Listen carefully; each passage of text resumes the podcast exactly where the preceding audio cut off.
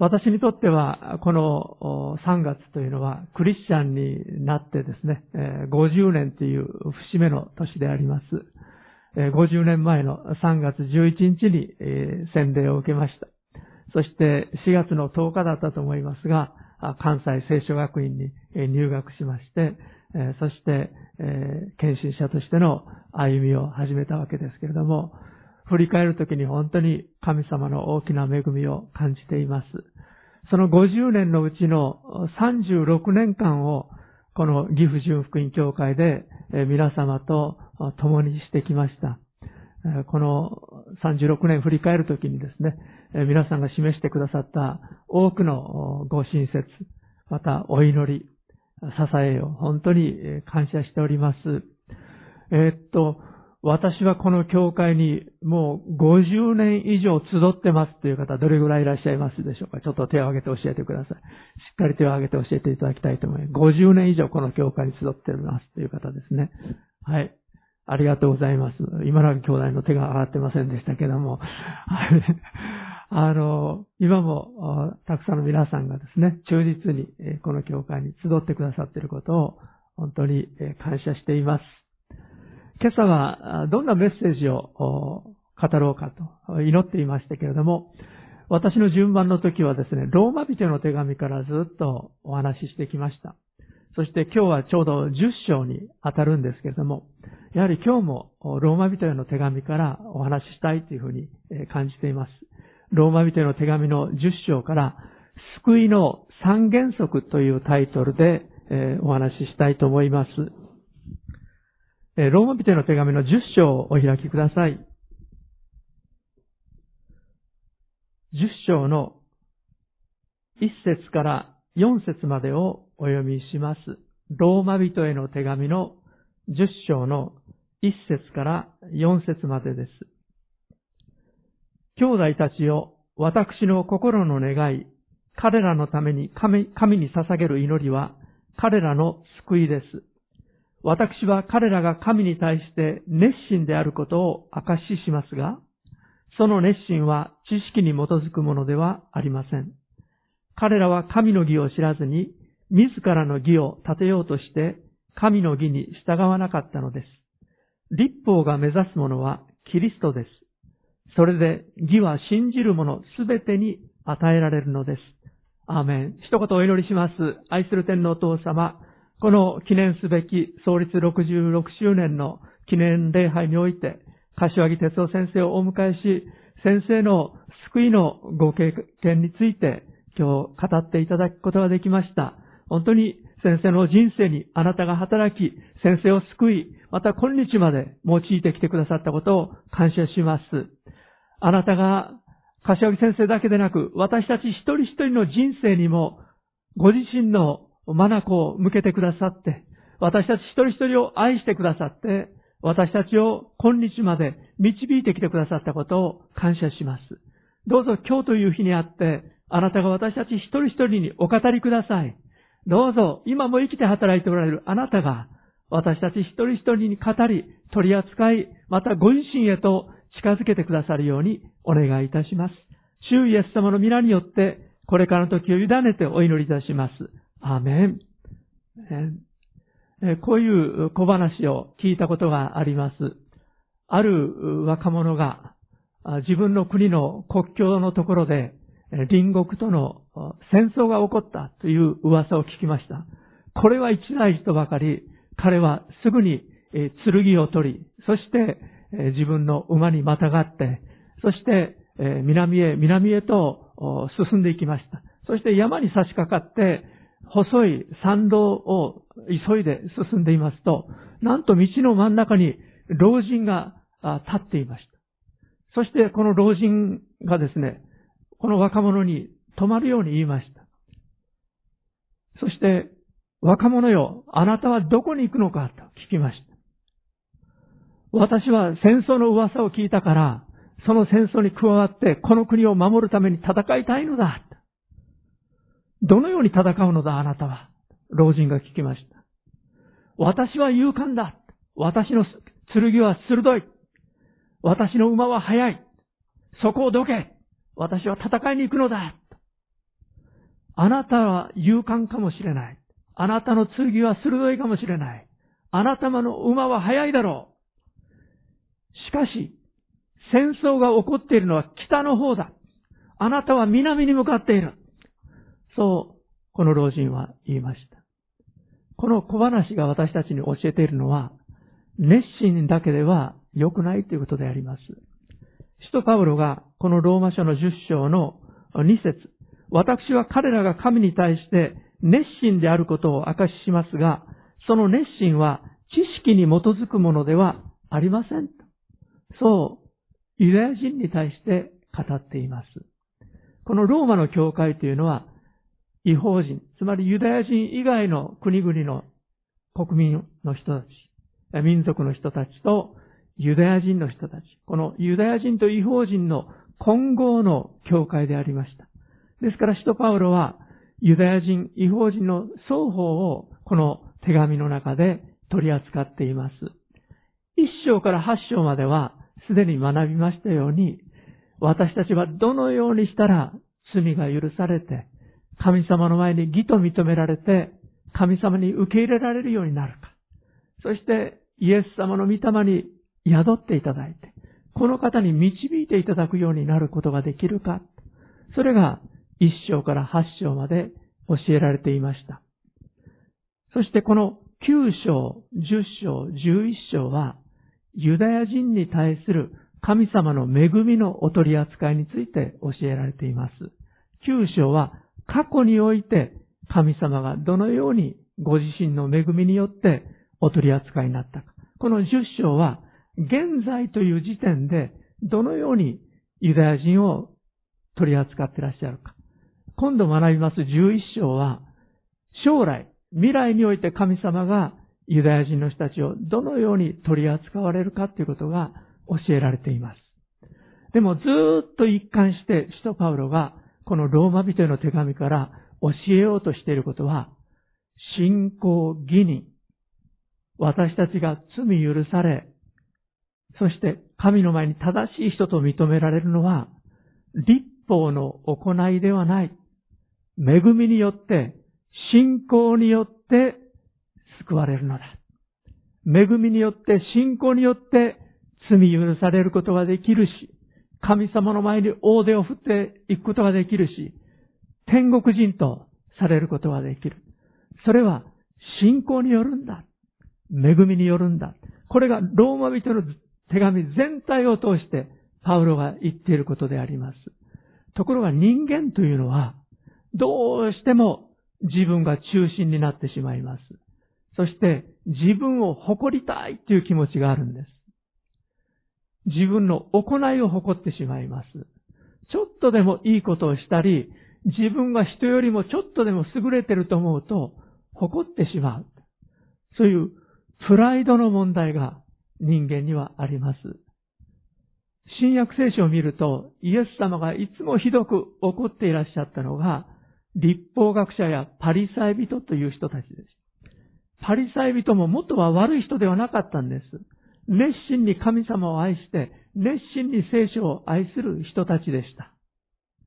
ただ、あまりにも熱心に宗教的になって、彼らの心に傲慢が入ってきたんです。プライドが入ってきたんです。そして自分たちの行いを誇るようになりました。私たちはよく祈っている。一週間に一回は断食している。彼らは人前でもわざと祈ったりして、祈りをも見せびらかすようになりました。施しをも見せびらかすようになりました。そして外見はいかにも立派な宗教者らしく振る舞うようになりましたが、内側は醜い罪の心そのものでありました。イエス様はそのようなことを嫌われるお方です。残念ながら、神様はユダヤ人の人たちを愛されたんですが、そしてユダヤ人の人たちが神様を愛して、神様を信じて、神の恵みに従っていくならば、どんなに祝福された人生を歩めるかということを教えようとして、ユダヤ人の人たちを選ばれたんです。ところが彼らは、自分たちにモーセを通して立法が与えられた。私たちは神様に愛されている特別な人種だ。私たちはモーセを知っている。立法が与えられている。あの違法人どもは、誠の神様を知らない。神の言葉を知らない。偶像崇拝に陥って、木の神、石の神、神の神。もう、あらゆる自然界の神々を神として拝んでいる愚か者だ。誠の神様のことを知らない。あんな奴らは天から火が降ってきて、滅ぼされてしまえばいいんだ。あの違法人たちは私たちを苦しめるものだった。そういう思いに駆られていました。彼らは立法に対して大変熱心な人たちでしたが、その知識は本当の知識に基づいたものではありませんでした。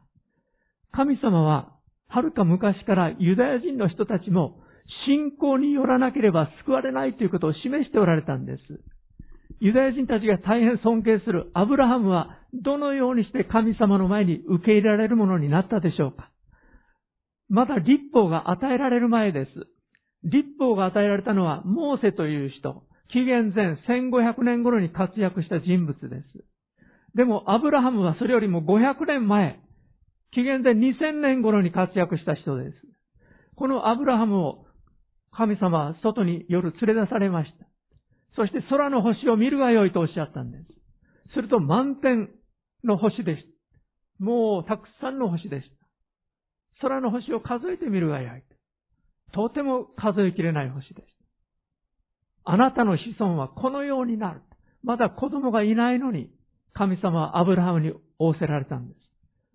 アブラハムはまだ約束の子供が与えられていないのに、神様があなたの子孫はこの空の星のようになると言われたときに信じたんです。それゆえに彼は義と認められたと書かれています。ダビデは紀元前1000年頃の人でしたけれども、詩編32編だったでしょうか。彼は、なんと幸いなことでしょう。その罪が許され、その咎を覆われた人はと歌っています。神様の恵みと憐れみによって罪が許され、咎が覆われるということ。このことをダビデは信じた人でありました。信仰によって救われるという原則は、モーセを通して立法が与えられても変わっていなかったんです。にもかかわらず、彼らは間違った知識を持ちました。それは、この立法をことごとく自分たちの力で守れるかのように錯覚して、そうすることによって神様を喜ばせる。そう彼らは思って一生懸命でした。ですからパウロは10章の2節から4節の言葉を語っているんです。ところが4節立法が目指すものはキリストです。それで義は信じる者すべてに与えられるのです。パウロは教えています。なぜ立法が与えられたんでしょうか第一の理由は、神様の義、神様がどんなに正しい方であるかということを表すためでした。第二番目は、この立法を読むことによって、私は何という罪人なんだろう。私は正しい人間だと思ってきたけれども、いや、私には欠けたところがある。そのように鏡を見るようにして、立法を通して自分の罪を人々が知るようになるために神様は立法を与えられたんです。そして、ガラテヤ人の手紙の3章というところを見ると、立法は私たちをキリストへと導く養育係なのですとパウロは教えています。つまり、神様の清さと正しさを知り、自分の罪深さを知ったときに、どうしたら私は救われるんだろう？私には救い主が必要だ。そういう思いを持って、救い主を求めるようになるために、立法が与えられたっていうんです。ですから、違法人であろうが、ユダヤ人であろうが、救いの原則というのは、恵みによって、信仰によって救われるということであります。この恵みを信じた多くの違法人たちが、またユダヤ人たちが、クリスチャンになっていきました。初代教会は素晴らしい勢いで迫害の中で勝利していきました。そしてとうとう4世紀にはローマ帝国の国境にまでなりました。ローマ帝国の国境の人口の10分の1はクリスチャンになりました。皇帝までもクリスチャンになりました。ところが何が起こったかというと、この恵みにより信仰によって救われるという信仰から行い信仰へとまた移っていったんです。あの中世のルターという人が登場した時には、もう行いが第一に強調されていました。立派な行いをするならば神様に愛される、受け入れられる。教会に土地を寄進するならば神様に喜ばれ、受け入れられる。免罪符を買う買うならば、あなたの罪は許される。もう間違った教えに入っていっていました。そのような中で、ルターはもう一度この使徒パウロが語っている、義人は信仰によって生きる。あの、ローマ書3章のところで、えパウロがあ、ごめんなさい、ローマ書の1章のところでパウロがハバクク書の御言葉を引用していますけれども、義人は信仰によって生きるんだ。行いによるんではない。立法によるんではない。そのことをルターは改めて発見したわけです。それがプロテスタント運動へと発展していきました。このユダヤ人の人たちに起こったこと、またあのパリサイ人たちに起こったこと、またキリスト教会の歴史で起こったことは、実は私たちクリスチャン個人個人の歴史の中でも起こりうるんです。私たちは恵みの家に信仰によって救われた。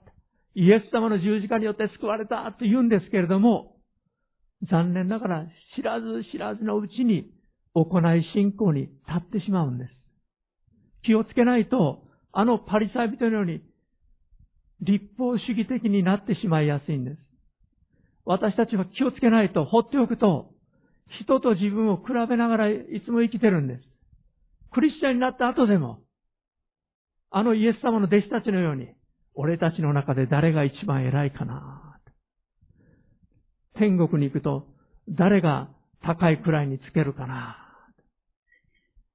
イエス様の弟子たちは、イエス様の後ついていきながら、そんなこと考えたり、話したりしていました。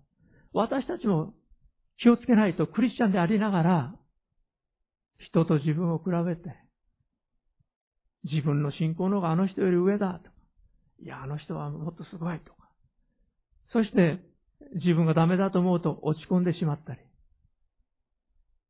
上だと思うと人間的な喜びを持ったり、そういう罪深いところ、弱さ。パウロはこれを肉と呼んでいますが、私たちの自我の問題が残っているんです。クリスチャンの成長というのは、この私たちの内側に残っている、この古き人、この肉、このジャングルのような自我、これを知るところにあります。イエス様によって光を当てられてそれを知らされるんです。そしてイエス様と共にこの自我の階段を一歩一歩下がっていって、そして教えられ、解放されていくんです。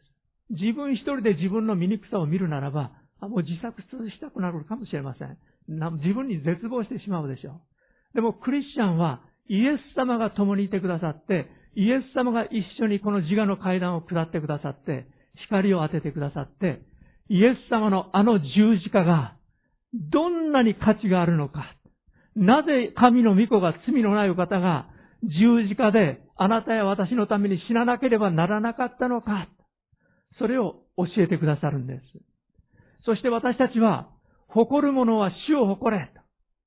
私たちは十字架のにかかられたイエス・キリストを述べ伝えるとありますが、そのようにイエス様を述べ伝えるものとなるんです。この経験がないならば、クリスチャンになった後でも、私たちは自分を誇ったりします。自分に誇るところがないと思ったら、他人、知っている何か立派な人を誇ったりします。横須賀で開拓伝道していた時に、あの、英語クラスに来てたある女性がありましたが、その方の弟さんは有名なある女優と結婚してました。で、英語クラスの中でですね、邪魔になるんですけども、弟さんとその女優さんの写真出して、これ、うちの弟よって、この知ってるこの女優さんって言ってですね、まあ、新しい人があるとですね、必ずその写真出して、その弟さんがこの女優さんと結婚してるということをあいつも話しておられました。気をつけないと、私たちは何を誇ってるでしょうか私たちの主が私たちに誇ってほしいと願ってらっしゃるのはイエス様です。イエス様の十字架を私たちに誇りとしてほしいと願ってらっしゃるんです。気をつけないとある方は政治家、私はあの政治家知ってるよ。その話がいつも出ます。いや、私はね、あの人知ってる。この人知ってる。いや、誰があなたの会話の中で大事な人として出てきてるでしょうか？私たちクリスチャンは、もちろん、この世の常識も知らなきゃならないし、会話がお互いにやり取りしながら進んでいくものでなければなりません。コミュニケーションの取れるものでなければなりません。しかし、究極的なところで、私たちはイエス様を誇っている。あの十字架にかかられたイエス様を愛しているということが必要なんです。さあ、今日のポイントはこれからですが、3つのポイントでお話しします。どうしたら私たちは救われることができるか。ローマ書10章17節です。ですから信仰は聞くことから始まります。聞くことはキリストについての言葉を通して実現するのです。アメン。聖書の言葉を聞くこと、聖書の言葉を読むこと、ここから信仰が来るというんです。私たちは皆、感覚、知識、信仰というのを持っています。五感を通して与えられる信仰です。目で見たり、耳で聞いたり、手で触ったり、経験上、あ、これ、講談、こうしても大丈夫だとか、この椅子は座って大丈夫だとか、この電車に乗ればどこどこに行くとか、経験的にわかります。私たちの目や耳や、私たちの触ったもの、それで判断します。この信仰は誰でも持っています。しかしそうではなくて、誠の神様がいらっしゃるということ。そして、この世界の誠の作り主がいらっしゃるということ。私たちを罪から救ってくださる方がいらっしゃるということ。この目に見えない世界のことに関して、私は何のためにこの地上に存在しているのか、どこから来てどこへ行こうとしているのか、そのようなことについて掲示しているのが聖書です。そのような知識を刑事知識信仰と言います。もし私たちが感覚知識から来る信仰によって歩んでいるならば、いつも絶望しなきゃなりません。重い病にかかった時に、お医者さんからもう何もできません。これは難病ですとかと言われた時に、私たちは絶望する以外ないんです。しかし聖書は、神にとって不可能なことは一つもありません。神が私たちの味方であるなら誰が私たちに敵対できるでしょう。あなた方が私の名によって求めることは何でもそれをしましょう。父が子によって栄光をお受けになるためです。私たちに刑事知識を与えてくれるんです。誠の神様がいらっしゃる。この方が全能である。この方があなたを愛しておられる。私を愛しておられる。この知識に立って私たちが歩むんです。これが聖書に基づいた信仰なんです。この神の言葉に基づいて私たちは生きるものとされています。ですからクリスチャンである私たちはこの御言葉を分かち合うことが大切です。伝えることが大切です。時々韓国には途方もなく愉快なというか、すごい、えー、伝道者が現れます。まあ、普通の信徒の方ですが、非常にユニークな方がいろいろ出てらっしゃいます。日本でもそうですけども、今朝は一つ一つのことだけ、韓国のあるおばあちゃんの、あの、老姉妹のことをお話しします。この方は本当に伝道熱心な方でした。ところが、病にかかってしまって、約1年間の入院を余儀なくされたんです。伝道できなくなって彼女は困ったと思いました。どうしようと思ったんです。その時にアイデアがひらめきました。アルバイトを求めたんです。大学生のアルバイト。クリスチャンでない人をアルバイトに求めて、枕元で聖書を1日数時間読んでもらうアルバイト。私のところに、ベッドのところに来て、聖書を読んでください。何時間読んだらいくら差し上げます。そういう契約を結んで。そして、えー、聖書のことを読んでもらうんです。そしていいところに差し掛かって、主イエスを信じなさい。そうすればあなたもあなたの家族も救われます。と使徒16章31節そういうところに来たら、あ、え？な、なんて言った今？よく聞こえなかったんだけど、もう一遍言ってください。読んでください。それで、また読んでもらう。そんな風にして、一年経って退院する頃に10人の人たちをイエス様へと導いたっていうんです。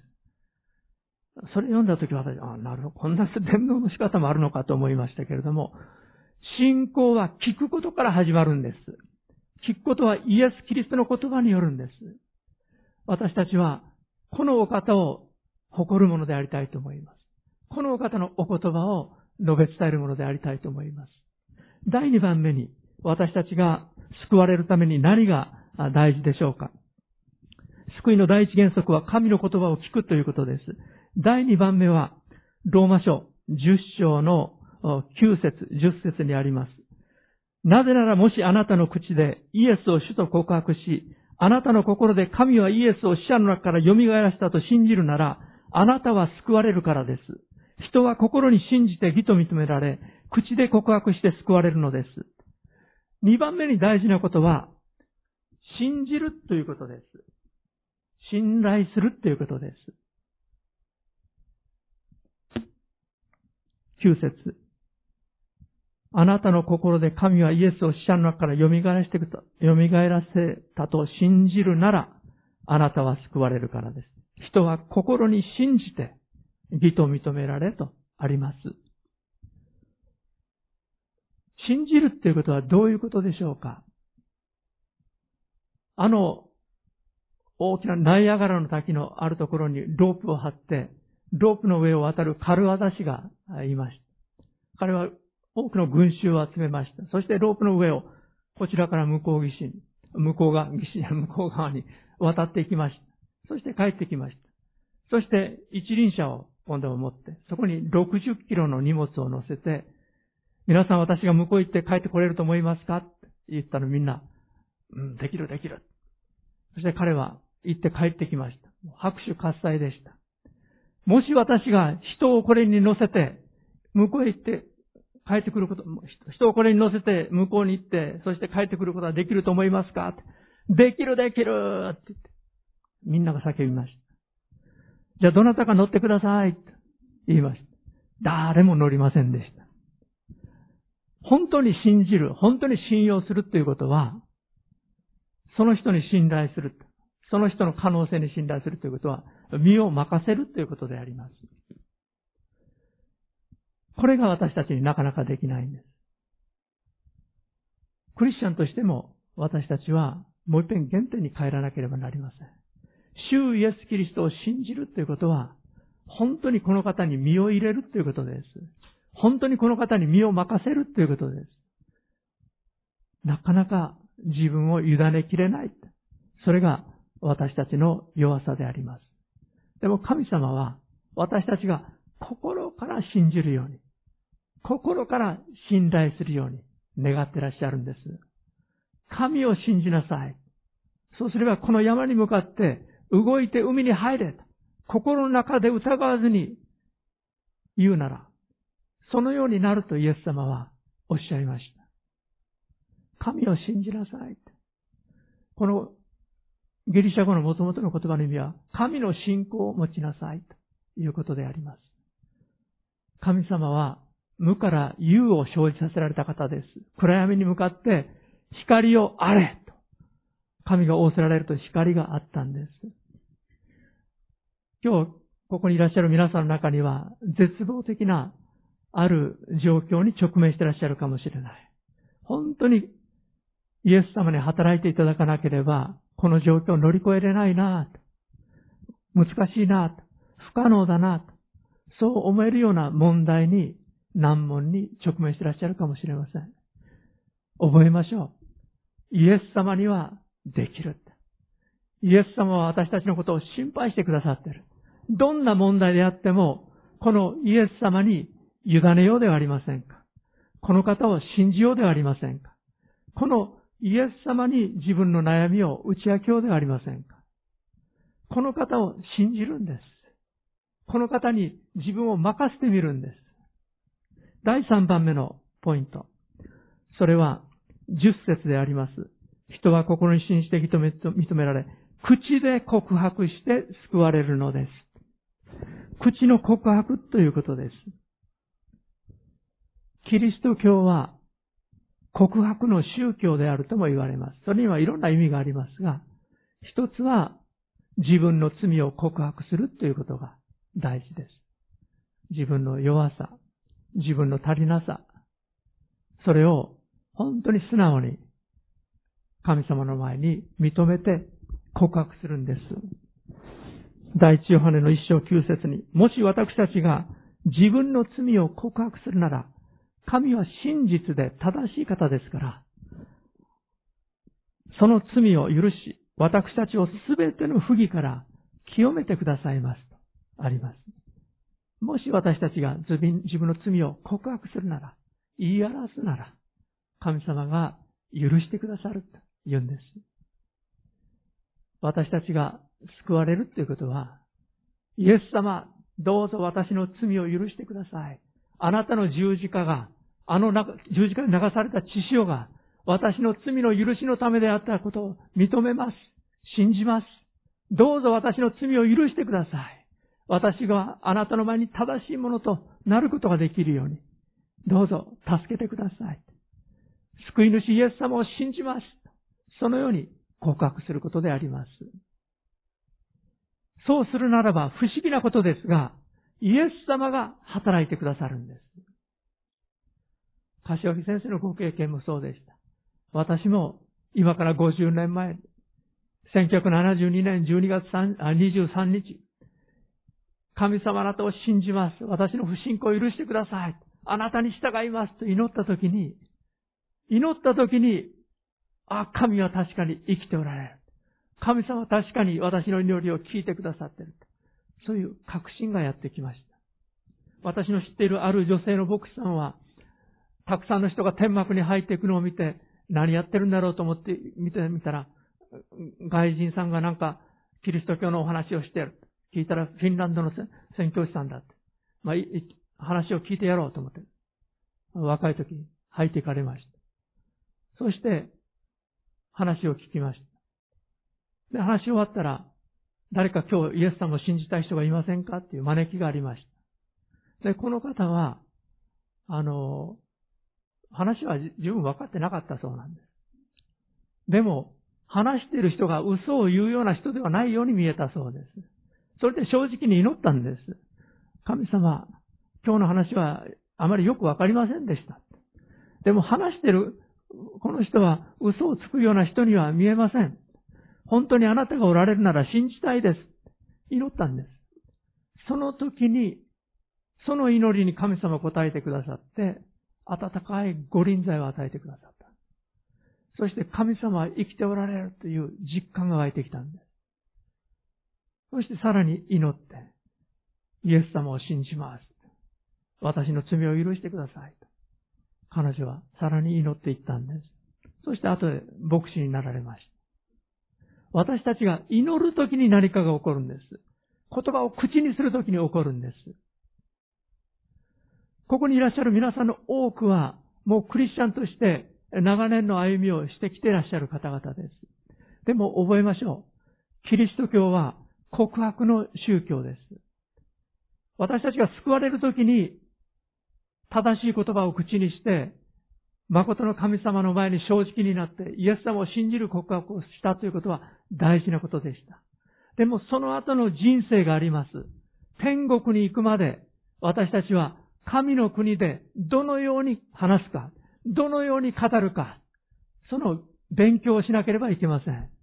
アメリカに行ったら英語を勉強して英語で話す訓練をしなきゃなりません。中国に行ったら中国語を勉強しなきゃなりません。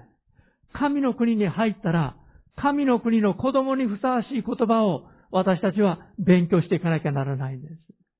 クリスチャンになる前に語っていた汚い言葉、人を中傷するような言葉、ひどい言葉を語らないように私たちは訓練されていかなければなりません。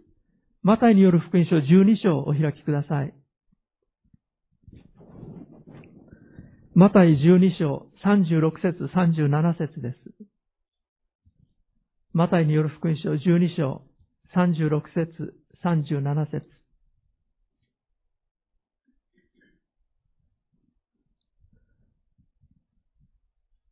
お読みします。私はあなた方に言います。人は口にするあらゆる無益な言葉について、裁きの日に申し開きをしなければなりません。あなたは自分の言葉によって義とされ、また自分の言葉によって不義に定められるのです。私たちが口にする言葉について、私たちはよく考えて話さなきゃならない。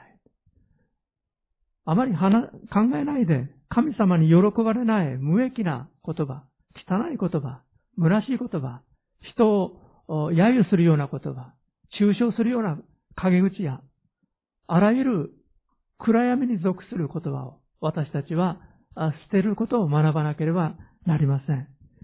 信仰に立って積極的な人を励ます言葉を私たちは語るように導かれてるんです。もう一箇所、聖書を開いてください。これもクリスチャンの方々に、またクリスチャンでない方々にも語りたいと思います。イザヤ書56章3節最後のところです。イザヤ書56章3節主に連なる異国の民は言ってはならない。主はきっと私をその民から切り離されると。宦官も言ってはならない。ああ、私は枯れ木だと。岐阜純福音教会に来ている皆さんは、ああ、私はもう枯れ木です。もうこんな年になりましたから。でも枯れ木も山の賑わいって言うから、あこうしてここにいさせてもらいます。そんなこと言ってはならないと。聖書が語っているんです。私は枯れ木だと言ってはならない。神様は私なんかを切り離される、私のことなんか愛しておられない、顧みられない。そう言ってはならないと教えてるんです。今日私たちは、この神様の御言葉に親しみ、神様の言葉から励ましの言葉をいただき、命の言葉をいただき、この御言葉によって生きるんだということをもう一度決意したいと思います。私たちは恵みによって、信仰によって救われました。そして、恵みによって、信仰によって生きるものであります。私たちの口の言葉も、本当に主に喜ばれる。また、人を励ますことができる。人を引き上げることのできる言葉でありたいなと思います。自分自身についても私たちは否定的なことを語らないようにしなければなりません。私は関西聖書学院卒業して1年間誰もイエス様へと導くことができなかったんです。本当に自己憐憫に陥りました。夜も苦しみました。そしてある晩、ああ、私はダメだ、と。口で、小声でしたけど、言ったんです。その時に本当に自分自身が崩れていくのを感じました。あ、これ自分本当にダメになると思いました。思いの中で自分はダメだなと。思ってるうちはまだよかった。言葉にして自分はダメだ。言った時に危険な状態になったことが分かりました。次の日に私は宣教師さんに言って、そして関西聖書学院に3日間行くことにしました。そして聖書学校で学生たちと一緒に学びをしたいと思ったんです。行ったらすぐに生徒たちに証ししてくださいと言われて、証しをして、そして交わって、学んで、励まされました。自分についても、他の人たちについても、私たちは、主が見ていらっしゃるように、主の目に合わせて、主の思いに合わせて語るものでなければなりません。この創立66周年にあたって、私たちは恵みのゆえに信仰によって救われているんだ。そして私たちはその後も恵みのゆえに信仰によって歩むんだ。この恵みのゆえに主を褒めたたえようではありませんか。人を褒めたたえるんではない。主を褒めたたえようではありませんか。十字架を誇ろうではありませんか。神が私たちの味方であるなら、誰が私たちに敵対できるでしょう？使徒パウロがローマ書8章で語っている通りです。お祈りしましょう。愛する天皇父様、この創立66周年にあたって、あなたのお言葉を心から感謝します。私たちに与えられているあなたのお言葉を感謝します。私たちの口にあり、私たちの心にあり、私たちの手にある神の言葉を感謝します。あなたが今も生きて働いておられることをありがとうございます。私たちを愛してくださり、私たちを救い出してくださったことを感謝します。50年前私を救ってくださったことを感謝します。その前に柏木先生も救ってくださったことを感謝します。また、この教会の多くの兄弟姉妹を、もうこの66年前から救ってくださり、今も歩みを共にできている兄弟姉妹があることを心から感謝します。どうぞ天皇父様、兄弟姉妹一人一人を励ましてください。強めてください。引き上げてください。またまだイエス様を救い主として知らない方々の心に、あなたが働いてください。どうぞイエス様を救い主として、心から信じることができますように、励ましてください。導いてください。お願いいたします。イエス様の皆によってお祈りします。アメン。